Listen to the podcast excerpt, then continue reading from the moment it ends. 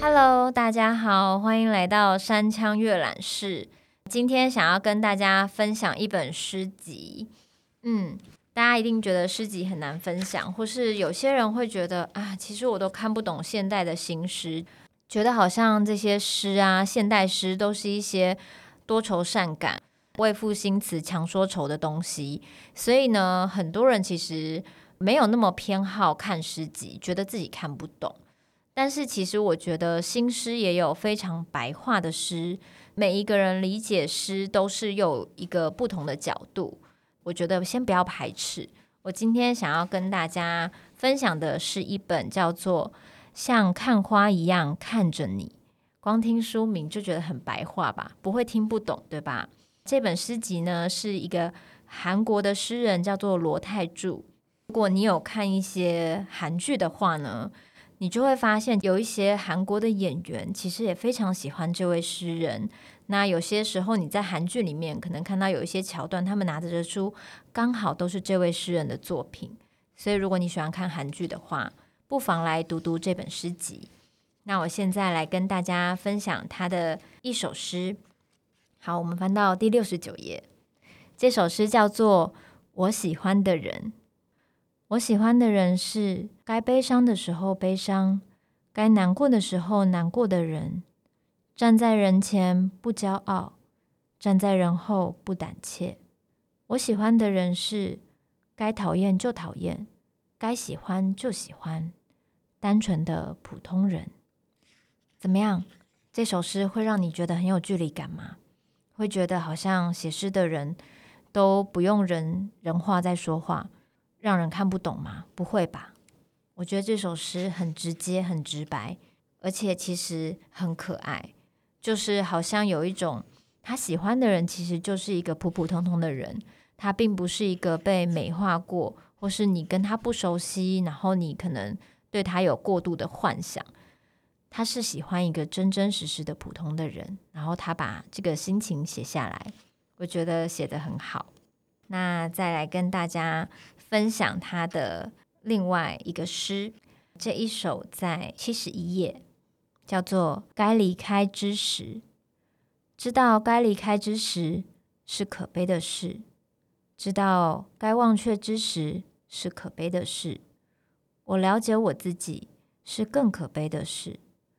我们不过是在世上短暂停留的人。你在看的是我的白云，我在看的是。你的白云，能否有个淘气的画家提笔将我们抹去，再把我们画进意想不到之处？舍不得送走离开的人是可惜的事，舍不得忘却该忘却的人是可惜的事。知道自己总是这样舍不得，是可惜又可惜的事。怎么样？听了以后头脑有点混乱，对吧？有时候那个诗词之间，它就是会有一些反复跟重复，跟好像语言相同，但其实又不尽相同的层层堆叠。那这些语感可能在阅读的时候比较会有感觉，但是在你用看的时候，它可能会直接进入到你心里。所以有时候一些诗词它其实可以谱成曲，就像我们可能听有一些流行歌，它也是会有副歌嘛，那副歌也会再反复再重唱。那那个每一次重唱就很像重要的事要讲三遍一样，它就会慢慢的进到你心里。之后那些副歌，它一直会成为你心中的主旋律。可能在某一些时刻，它就突然一直回荡起来，可能就是他想要强调的事情。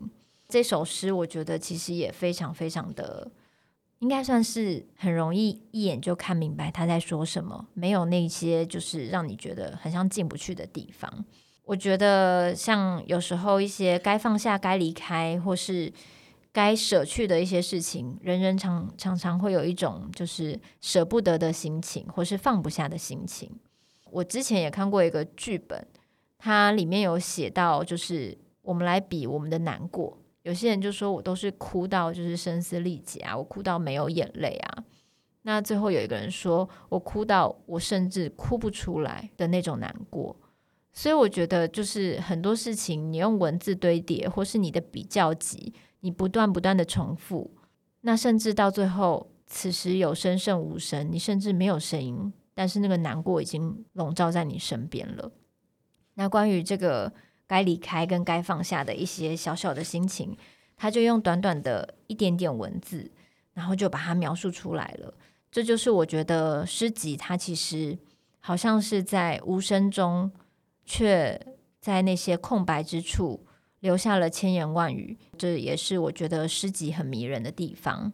一本诗集，你不用每一首诗都感觉到共鸣嘛，因为诗它是比较个人的，不会每一首它都刚好击中你的心声。可是我觉得，只要一本诗集里面有一两首诗，它有说中你的心声。他把那个精炼的文字放进你的心里，代替你说出那些你心里的朦胧的感受，那我就觉得这个诗集非常值得一读。嗯，我也想要分享，就是罗泰柱先生他给台湾读者的一些话，还有在诗集的最后写了一下他为什么写这本诗集，那我也来分享给大家。给台湾读者，我写诗写了很长一段时间，最开始。是十六岁的时候，那时候有了心上人，想要写情书给他，却没有写成，取而代之，我开始写诗。那之后六十年来，我没有一天不写诗。我真正成为诗人是一九七一年，这么多年来，我从没有改变的是，始终以写情书的心情来写诗，将想法传达给世人。但是，想要把诗传达给读者，没有那么容易。因此没有收到回音。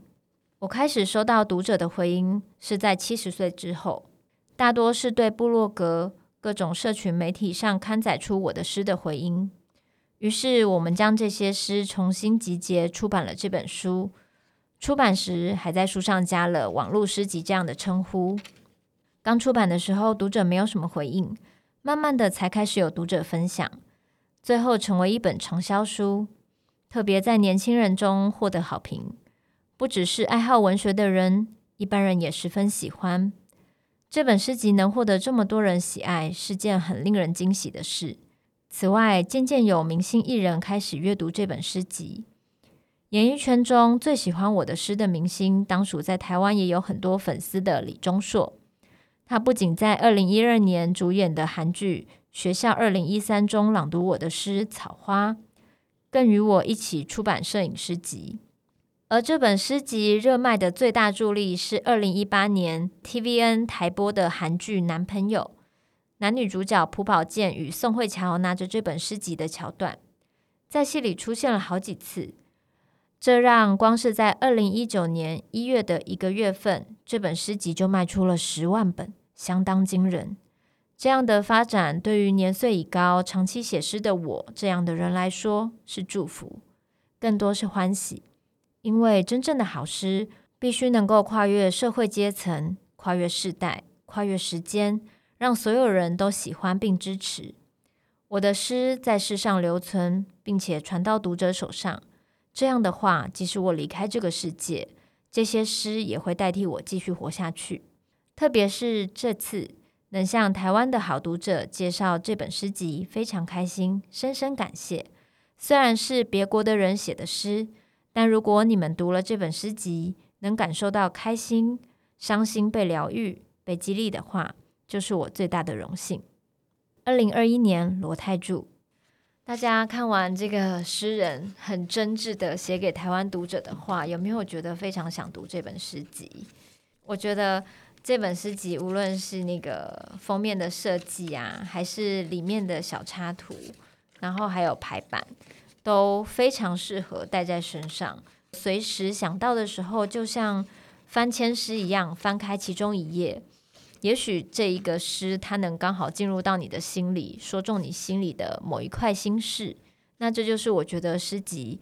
是很好阅读，也很好随时带在身上、随时翻阅的一个书的种类。嗯，所以大家不要对诗集觉得好像望之却步，觉得好像有门槛，觉得每一本诗集都是比较难懂的、很艰涩的，其实有非常多非常好阅读的现代诗。那不管是哪一个国家的，或是有没有翻译过的，或是原文的诗集，我都建议大家可以在书店的时候找来翻翻看。也许你翻中的那一首诗，它可以很快的像丘比特的箭一样射入你的心脏，你从此以后就会爱上世界了。今天的山羌阅览室就分享到这里，我们下次见。